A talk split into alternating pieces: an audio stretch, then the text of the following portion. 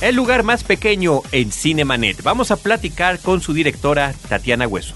Bienvenidos. El cine se ve, pero también se escucha. Se vive, se percibe, se comparte. Cinemanet comienza. Carlos del Río y Roberto Ortiz en cabina. www.cinemanet.mx es nuestro portal principal. Este es el espacio de frecuencia cero dedicado al mundo cinematográfico. Yo soy Carlos del Río. Les saludo, les agradezco muchísimo que continúen escuchando y descargando este podcast. Y saludo a Roberto Ortiz. Carlos, con la alegría de que tenemos una invitada muy especial porque es la directora de el lugar más pequeño que yo consideraría es eh, uno de los trabajos más interesantes en el ámbito del documental en este año de 2012. Y hay que celebrar el estreno. Hay que celebrarlo efectivamente. Ya lleva la película mientras hacemos esta grabación varias semanas en cartelera, tanto en la Ciudad de México como algunas otras ciudades del interior de la República. Pero bueno, Tatiana Hueso, bienvenida. Muchísimas gracias por estar aquí en Cinemanet. Muchas gracias por invitarme. Encantada de estar con ustedes. Muy promovido tu trabajo por el CCC, que es, tu, alma mater. ¿no? Totalmente. Mi alma mater y productores de esta película. Y nos da mucho gusto porque están orgullosísimos de, de este trabajo que ha sido reconocido, ha sido exhibido en muchos lugares. Y te felicitamos y te agradecemos que tengas la oportunidad de venir a platicar con los amigos cinéfilos de Cinemanet. Hombre, muchísimas gracias a ustedes por invitarme, encantada de estar Tatiana, lo primero que llama la atención es eh, un documental del CCC que no se hace aquí en México, se hace en El Salvador y que nos remite a una situación aguda, dramática eh, de lo que fue la guerra civil en El Salvador que en el prólogo de la cinta no se nos dice que desde 1979 se inicia una guerra civil que causó estragos eh, humanos eh, muy grandes como 80 mil eh, muertes y miles de desaparecidos. Pueblos arrasados por el ejército que curiosamente dejaron de existir en los mapas oficiales de este país. Así es. Y tu película se remite al regreso de unos pobladores a uno de estos pueblos que seguramente quedaron en la huida como pueblos fantasmas. Totalmente. Y ahí es donde haces la película. ¿Cómo es que se te ocurre hacer este proyecto? Bueno, fue un encuentro y un flechazo a primera vista con este pueblo pequeñísimo que se llama Cinquera que fue un pueblo, eh, como bien dices, que desapareció literalmente del mapa, un, pueblo arrasado, que fue un pueblo fantasma durante 10 años. Eh, en el que se despobló totalmente y eh, llego a él a través de mi abuela paterna. Ella nació en este pueblo Realmente yo he tenido contacto a lo largo de la vida con ella, pero nunca supe lo que había pasado en este pueblito. Supe lo que pasó en el país. Tengo familia que cayó en el conflicto, ¿no? Y, y de alguna manera siempre estuvo algo cerca de mí el dolor que vivió esta parte de mi familia en estas tierras, ¿no? Pero nunca supe la historia de Sinquera. Sabía, mi papá alguna vez me contó que de niño iba a un pueblo que se llamaba Sinquera y que era el pueblo donde había más mariposas de todo Centroamérica por ejemplo, ¿no? O sea, me decían cosas ahí, y yo sabía que por ahí estaba Sinquera, pero mi encuentro fue en unas vacaciones que fui a ver a, la abuela y me llevó a su pueblo. Me llevó a su pueblo y eh, fue un, un impacto importante, poderoso, que me hizo que fue el origen, el motor que dio pie a esta historia, ¿no? En ese viaje recuerdo una larguísima carretera interminable que me fascinaba porque parecía que no íbamos a llegar a ninguna parte. Se terminó el asfalto, se convirtió en tierra, en polvo, en vegetación que cada vez se hacía más como casita, ¿no? Como si nos internáramos en un bosque. Y cuando llegué al pueblo, pues fue como, no sé, como mágico ver este lugar tan pequeño, tan verde, con metralla en algunos muros, con unas pinturas en la entrada de la iglesia y vi un par de viejos que le daban, uno le daba bastonazos a la calle, este, y le gritaba, le mentaba madres a, a la acera de la calle y había otra mujer mayor encerrada en una especie de patio con puertas sin techo que daba a la calle principal y este esa fue como la primera cosa que me impactó. y dije, este es un pueblo de, viejos, de locos. ¿O qué, qué, qué, qué es esto, no? Y bueno, me, me impactó también ver la metralla en algunas paredes. Pero el momento clave definitivamente lo he repetido como un loro. Lo siento, pero fue realmente el momento clave del encuentro con esta historia. Fue cuando entré a la iglesia del pueblo y vi una cola de helicóptero militar colgada en una pared. Y dije, ¿qué, qué iglesia es esta? ¿Qué, qué pasó aquí? ¿Por qué está esta cosa aquí? Había un montón de velas, había un olor a cera en el ambiente, este, era un, un, un gran galerón muy pobre y había muchos retratos de gente muy joven, de chavos guerrilleros muertos, que además yo me vi parecida a ellos. Y fue un momento importante, la entrada a este lugar, este, al que me metí casi por accidente. Y fue como, como que me cayó un 20, como que sentí algo, un, sentí algo roto, sentí una oscuridad y sentí una, un dolor, una tristeza, algo grande y poderoso que estaba encerrado en este espacio y ahí surgió querer saber más. Y otro momento, diría yo, importante seguramente para ti fue la selección de tus personajes. Me parece que encuentras personajes entrañables, sí. encuentras personajes donde logras eh, observar muy bien el alma de estos personajes y donde vivifican, eh, donde recuerdan y donde finalmente esa, esa parte humana es la que se impone en el documental y en donde otros elementos que ahí están, de alguna manera, pero que no son prioritarios para ti, no lo sé, como podría ser la cuestión política o ideológica, Ajá. no se va por ese lado el documental, sino se queda en el lado del testimonio de tus personajes. ¿Cómo los escoges? ¿Cómo los encuentras? No, totalmente, fue clave. O sea, en ese viaje yo hablé con algunas gentes y me topé, por ejemplo, con una de las protagonistas, que es la mamá de Aida, la sirena encantadora, la señora que pasa cada tarde acostada bajo un árbol en la acera. Me la encontré ahí en ese mismo lugar. Este, y se puso a platicar conmigo y bueno, supo que mi abuela era la señora Eva y, y rápidamente se abrió conmigo y, y me acuerdo que ese día me contó que habían matado a su hija, que me contó, no me contó exactamente cómo, pero me contó que ella tenía, es que enfrente de ese lugar donde ella se sienta hay un retrato de Aida. Mm. Y yo le pregunté por el retrato y le dije, ¿quién es esa muchacha que está ahí pintada? Y me dijo, es mi hija, ¿no? Y entonces surgió parte de la historia ahí. Me fui con muchas inquietudes de ese viaje, ahorré dinero durante tal vez un año y medio como una hormiga para regresar y para poder instalarme en el pueblo dos meses y llevar a cabo una investigación en toda forma y así lo hice. Volví con el fotógrafo, nos instalamos ahí alrededor de dos meses en una casita muy humilde a vivir y empecé a sentir a la gente muy de cerca, a estar con ellos en sus casas, a buscar a los posibles personajes los testimonios eran todos desgarradores, muchos de ellos muy cercanos. Me sorprendía que me contaran su vida como si me conocieran de toda la vida, como si me explicaran algo que por accidente yo me perdí, que me perdí la guerra por accidente. Esa era mi sensación y las cosas que me rondaban en la cabeza. Y habían muchos personajes y muchas historias poderosas, importantes, pero desde ese momento yo ya estaba muy atenta a encontrar a los grandes contadores de historias, a las personas que tuvieran no solo una historia importante, que todas lo son, sino que tuvieran la capacidad expresiva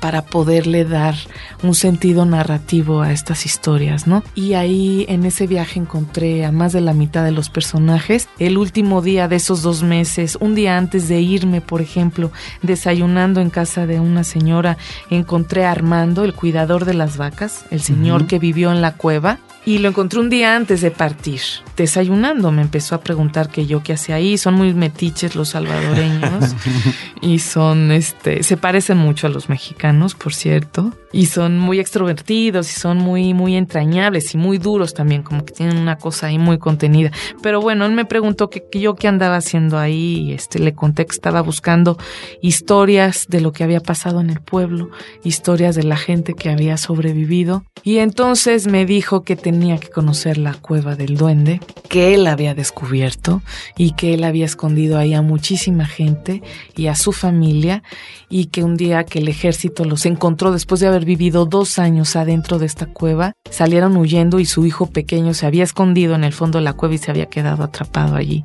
La historia me, me alucinó, me maravilló y yo me iba al siguiente día. No tenía tiempo ni de ir a buscar la cueva ni de subir la montaña para ir a buscar este lugar y lo que me dio tiempo fue ir a buscar al hijo que vivía también en Sinquera, Orlando, y contrastar la información, ver que era real porque también son un poco cuenteros sí.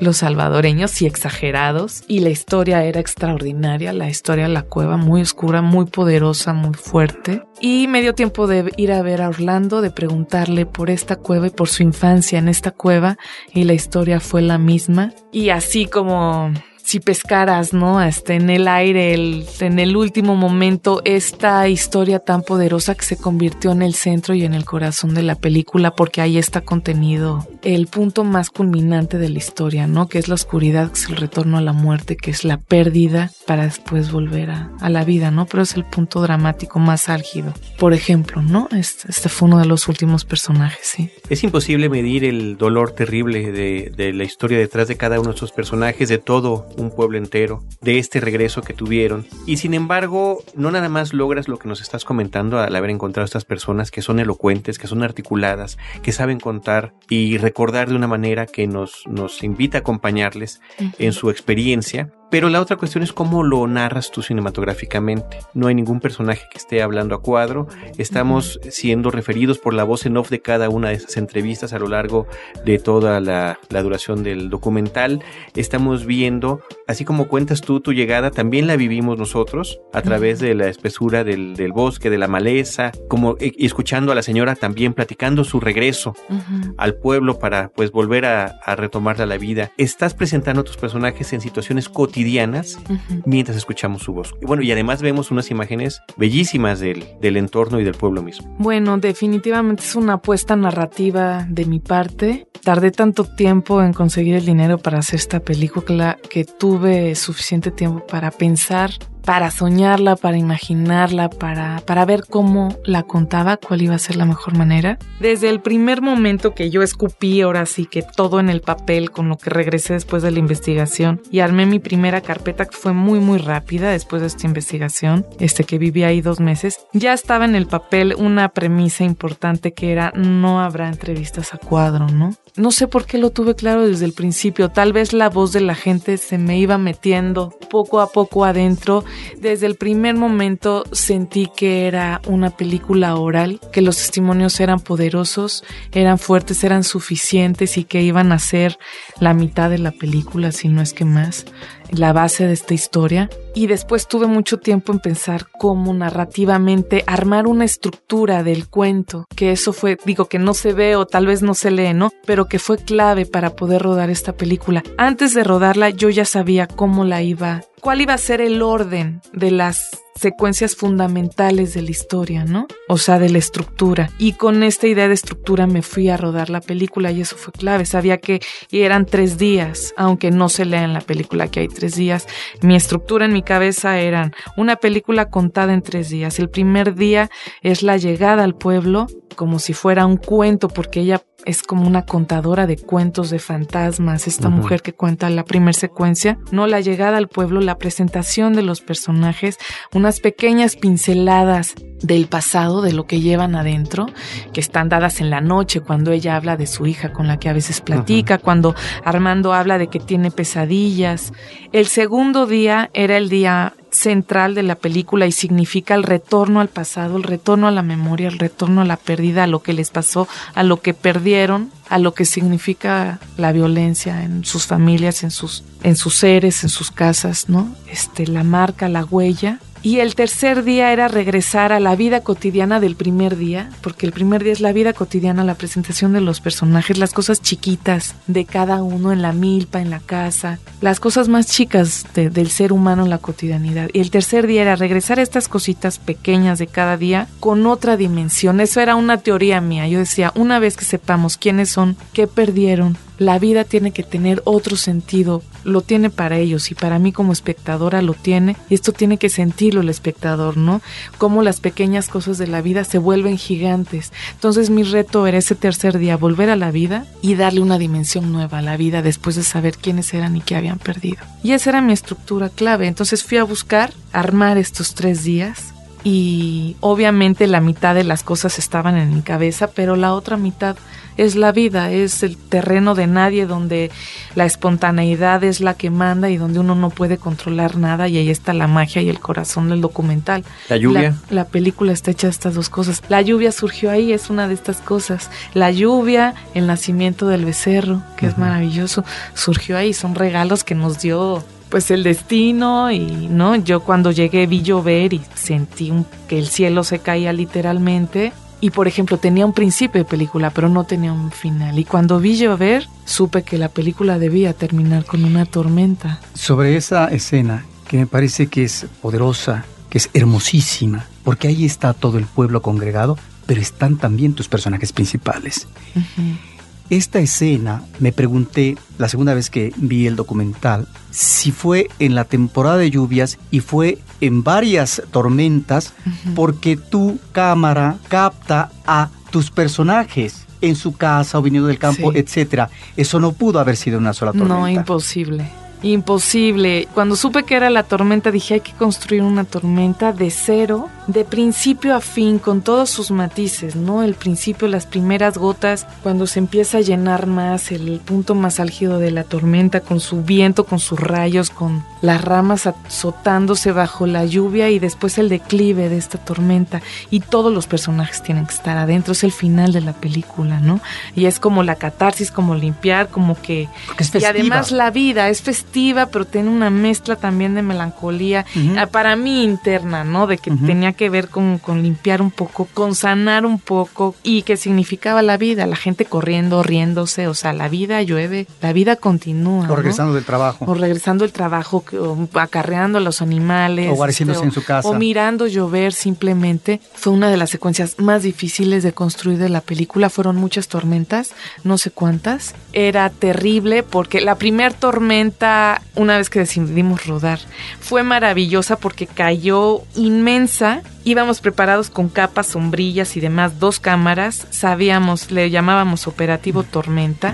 Se ponía negro el cielo. Salimos en esta primer tormenta y logramos captar el momento más álgido de la lluvia, que es el más fácil de captar. Porque pues ya cuando está fuertísimo ya está súper preparado, ¿no? Y después, para poder captar el principio de la lluvia, el ascenso y el descenso, eh, hemos de haber rodado 10 tormentas y era realmente difícil. Lo más difícil que logramos el último día de rodaje fue el principio de la lluvia. Habíamos hecho varios intentos que se ponía negro el cielo y operativo tormenta corríamos porque, o sea, llueve y realmente las calles se volvían ríos. Más de dos veces nos quedamos atrapados de un lado de, de la calle sin poder cruzar.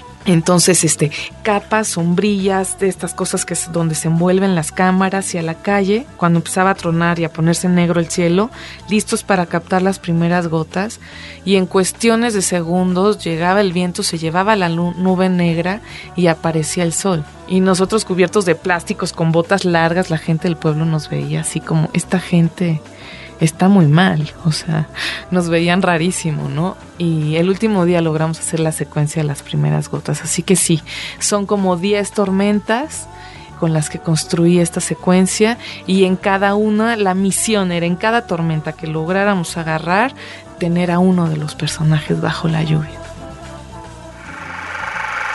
Cinemanet está de intermedio. Regresamos en un instante.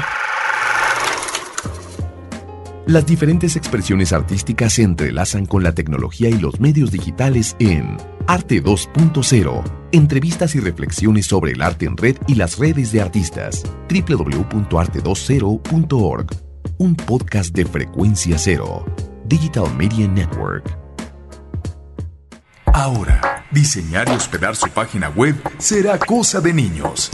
En tan solo cinco pasos, hágalo usted mismo sin ser un experto en Internet. Ingrese a suempresa.com y active ahora mismo su plan. Suempresa.com, líder de web hosting en México. Cinemanet. Ahora, esta tormenta nos lleva a el elemento de la vitalidad. No obstante, la precariedad material en que viven los personajes, ¿sí? no esto como una situación de miseria, ni mucho menos, pero bueno, son vidas de precariedad material, en donde finalmente son a partir de unos cuantos elementos que permiten la sobrevivencia, etcétera. A lo que voy es que lo que también planteas es el apego a la tierra por parte de estos personajes y que inclusive en algunas imágenes observamos cómo a partir de estos uh, elementos de la muerte, como pueden ser pedazos de tela o de zapato, ahí mismo encontramos eh, la vida porque de ahí emanan, por ejemplo, unos hongos pequeños. Así Me parece que ahí está esta otra parte y no solamente el drama de los personajes. Mira qué padre lectura. Yo no lo había, no había relacionado estas imágenes de los hongos con la tierra y el apego a la tierra de ellos. Uno hace también conexiones en el inconsciente a la hora de editar. Sí, a mí me impresionó cuando vi este mar de botas militares que las descubrí en la investigación y estas camisas enterradas. Cuando llegó el rodaje fui a buscarlas. Tardamos 10 horas caminando. Tiraron la toalla al equipo en una montaña en donde uno de nuestros guías me, me dijo, pues aquí hubieron campamentos y debe haber los restos que tú dices que yo había visto cuatro años antes. Y la gente sube al monte y se va llevando las cosas y me dice, pero pues a ver si encuentras porque la gente se va llevando las cosas. Y te digo, ocho horas caminando, buscando, buscando entre la, o sea, mirando la tierra todo el mundo para encontrar estas huellas. Y cuando habíamos tirado la toalla la gente, les dije, pues ya a descansar, a tirarse ahí a descansar. Y yo dije, lo la tengo que encontrar, o sea, esto estaba aquí. Yo seguí caminando y de repente vi una bota y de repente, no sé, una hora más de caminar de donde se había quedado el equipo, me fui al fotógrafo, es al único que le dije, tú te vienes conmigo. Y de repente vi una bota y de repente otra, otra y apareció. O sea, aparecieron las botas, las camisas y entonces nos detuvimos a mirarlas, a ver cómo rodarlas y efectivamente estaba el musgo, las hormigas, los hongos, todo eso crecido encima de estos restos. Así yo no los había visto cuatro años antes que había ido. Fue en otro retén que había restos y que había cosas y había botas y me había impactado mucho la imagen de las botas boca abajo enterradas. Pero estas imágenes fue, ahora sí que el que busca encuentra y el que persevera alcanza y fue fueron imágenes bellísimas que están ahí y solo para terminar el apego a la tierra es algo que me impresionó mucho de ellos. No solo el hecho de querer, querer regresar a recuperar su pueblo sino la continuidad de la vida en ese pueblo. Y por ejemplo yo le decía a Rosy que es de mi edad que es una chava lindísima guapísima inteligente humana bellísima. ¿Rosy es la exguerrillera? Sí, la chava es guerrillera, la niña correo, la que miraba a los muertos y que se hizo adicta a estas imágenes. Y yo le decía, Rosy, y pinta, y pinta cosas de ella, es muy especial. Y sí le- yo le decía, Rosy, ¿quieres venir a México? Podemos intentar armar una exposición, o ¿quieres, puedo ayudarte a, a entrar a alguna escuela? Nadie le enseñó a pintar. Algún curso especial con algún pintor, este ¿Te gustaría viajar? No sé, yo como intentando entender la cabeza de otra chava de mi edad que nunca ha salido de ese pueblo. Y me dijo, no, yo no me quiero ir, ni quiero ir a estudiar a ningún lado, ni me quiero ir de Sinquera.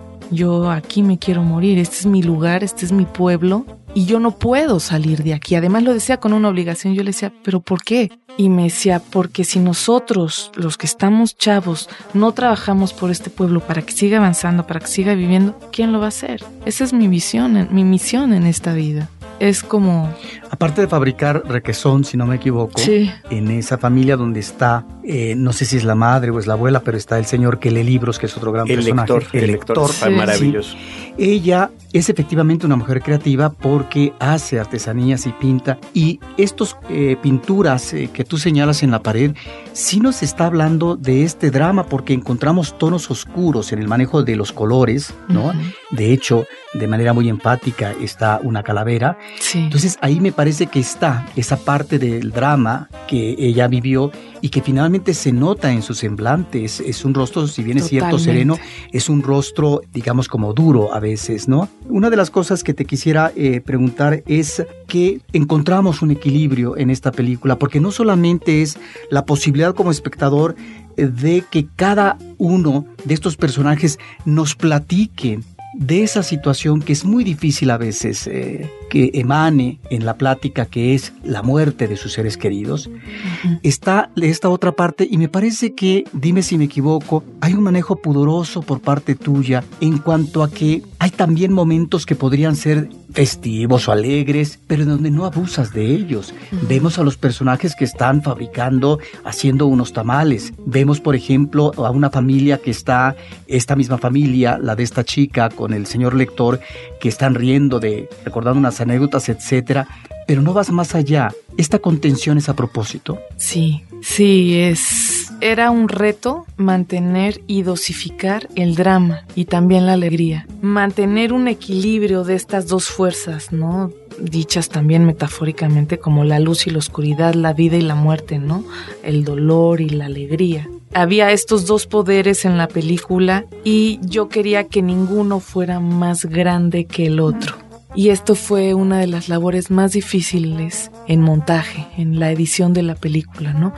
Cómo cuidar con, con pinzas y con hilos que fueran teniendo el mismo equilibrio. Y era muy difícil con la alegría y con la vida porque la oscuridad era tan fuerte la pérdida, o sea, después de la muerte, después de lo que les hicieron a sus hijos, después de lo que perdieron, después de esta secuencia en la cueva en donde vemos estos rostros este, penumbra. rotos, en penumbra, y luego estos rostros rotos de, de todos ellos, no había más nada. Era después de la muerte no hay nada, ¿no? Esa secuencia es la muerte y después fue como, uff, ¿cómo, ¿cómo volvemos a la vida? Después, de hecho, mucha gente me decía, es que eso- ese es un final y tienes dos finales en la película. Pues sí hay dos finales en la película porque después de la muerte no hay, no hay más nada que decir y de la muerte de esa manera, ¿no? Sin embargo, no me podía quedar ahí. La vida continuó para ellos.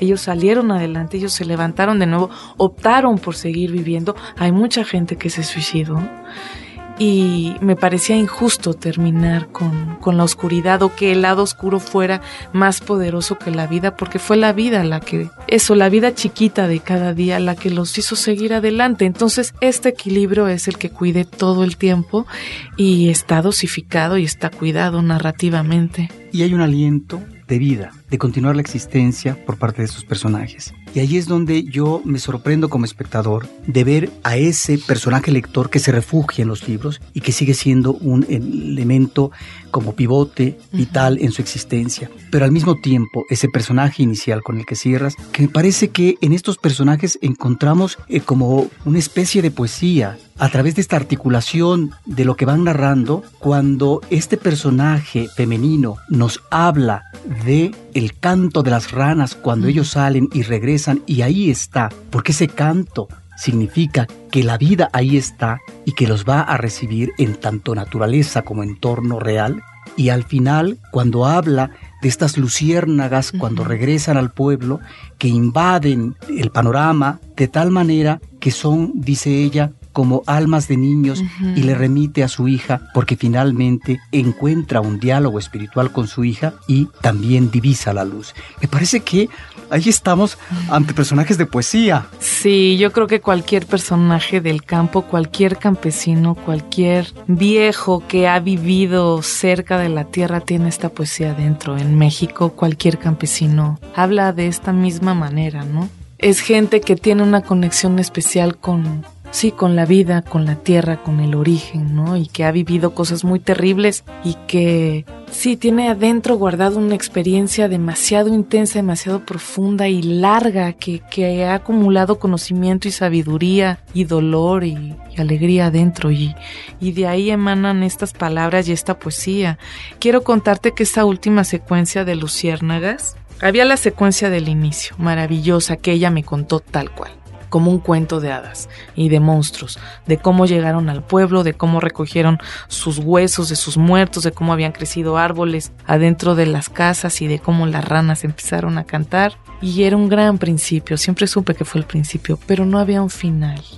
Había la tormenta, pero yo tenía la idea de cerrar con un cuento igual de lindo que el del principio e implementé un dispositivo eh, mani- o sea, mío y escribí un cuento sobre luciérnagas, porque una de las cosas que me impactó del lugar es que en la noche era época de lluvias, era un mar de luciérnagas impresionante que nunca pude rodar porque no llevábamos el equipo adecuado. Y entonces, para mí el final eran las luciérnagas y algo que me contaran sobre las luciérnagas. Al no poder rodarlas, lo intentamos ocho noches y cuando yo veía el resultado, la imagen no funcionaba. Escribí un cuento sobre luciérnagas que me ayudó a completar una hermana que tengo, Citlali, que cuenta unos cuentos hermosos. Lo escribimos entre los dos. Decidí implementar un dispositivo, contarle este cuento a la mamá de Aida y luego pedirle que me devolviera este cuento a ver qué hacía ella con él. Ella no sabe leer ni escribir. entonces no podía, había que contarle el cuento.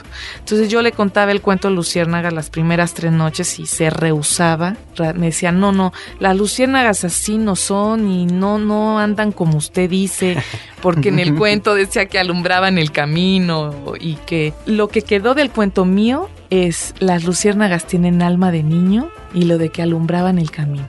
Y se rehusaba lo de que alumbraban el camino, Entonces le pedí a otra muchacha de producción que me ayudara, una salvadoreña, en que cinco días más le contara, o sea, ejercicio de una hora de volverle a contar el cuento que además era súper largo. Y después de que pasó una semana, le dije, pulguita, es muy chiquita y por eso le decíamos la pulguita, así le dicen en el pueblo. dije, por favor, cuéntame el cuento de las luciérnagas. Y muy de malas, porque es muy gruñona, este, me contó un cuento malamente que no servía. Y después la seduje un poco más y le dije, ¿cómo le contaría este cuento? a, Aida o a una de sus nietas o a una niña de este pueblo. Imagínese que le está contando en la noche este cuento de Luciérnagas Aida. Y entonces algo le hizo clic en la cabeza y ella me regaló este cuento transformado que lo hizo suyo, en donde prevalecieron un par de cosas que yo quería que estuvieran, que es lo de alma de niños, que ella lo tomó, se quedó con eso, se quedó con el camino luminoso y todo lo demás es de ella. Ella termina concluye diciendo que su hija podía ser una lucierna, porque su hija era una luz. Y bueno, es, eso es algo maravilloso del documental y es un dispositivo que está implementado por mí y que dije a ver si resulta. Y bueno, resultó y el final de la película es ese. Y nada más finalmente quisiera eh, mencionar que en eh, esta propuesta de vida que encontramos en el documental, que más bien emana de el mismo entorno de la naturaleza, me parece que tenemos dos cuadros interesantes, que es esta mujer que pone a una gallina a empollar los huevos y finalmente algo que ahí estaba como realidad presente, que es una vaca que va a parir ¿no? Su becerrito. Así es. Mira, este es un ejemplo perfecto de cómo está hecho este documental y, y la mayoría de muchos documentales, ¿no? Hay un 50% que está imaginado, que está planeado, que está especulado, que está planificado. Y hay otro 50% que es arte de la vida. ¿Así te pasó en este documental? La secuencia de los huevos yo ya la tenía planeada en la cabeza porque así la conocía ella. En ese viaje de investigación su gallina estaba empollando. Ella estaba poniendo a empollar a la, a la gallina y yo dije, guau, o sea, ¿cómo que compra huevos y se los enchufa a la gallina? Pero ¿cómo? Y después es algo muy común que lo hacen muchas señoras en muchos pueblos. Para mí era extraordinario. Y entonces dije, en el rodaje le voy a pedir que compre huevo, que ponga en empollar a la gallina. De hecho, su gallina no estaba culeca que significa que están en celo, tiene que estar culeca la gallina para que los empolle.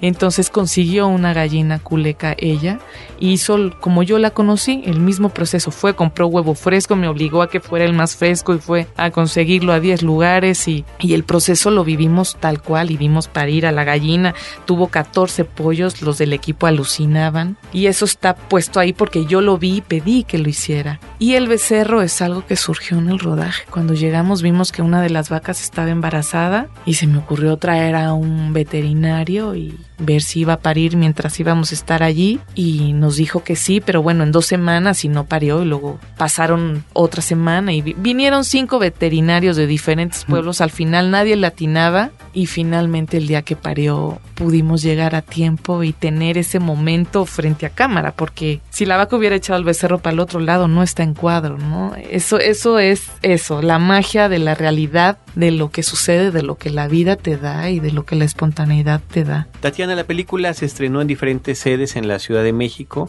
sedes alternas de la Cineteca Nacional, algunas de ellas en algunos estados. Me gustaría leer lo que viene en la página del CCC. Cualquiera que quiera consultar con detalle la programación, las salas y los horarios lo pueden hacer en elccc.com.mx. Es el sitio, el portal del Centro de Capacitación Cinematográfica de donde Tatiana es egresada.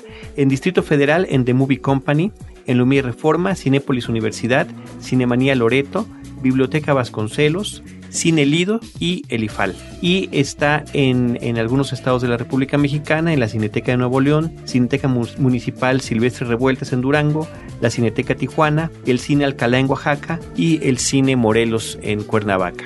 Así que ahí están varias opciones para que el público pueda acercarse a esta obra que has creado. Así es, pues invitar al público que estoy segura que es una película que les va a provocar emociones, que les va a hacer enamorarse los personajes, vivir a través de sus pasos y de su piel, el dolor y la alegría también de la vida. Es una película que estoy segura que no va a dejar indiferente a quien la vea y que aprovechen verla.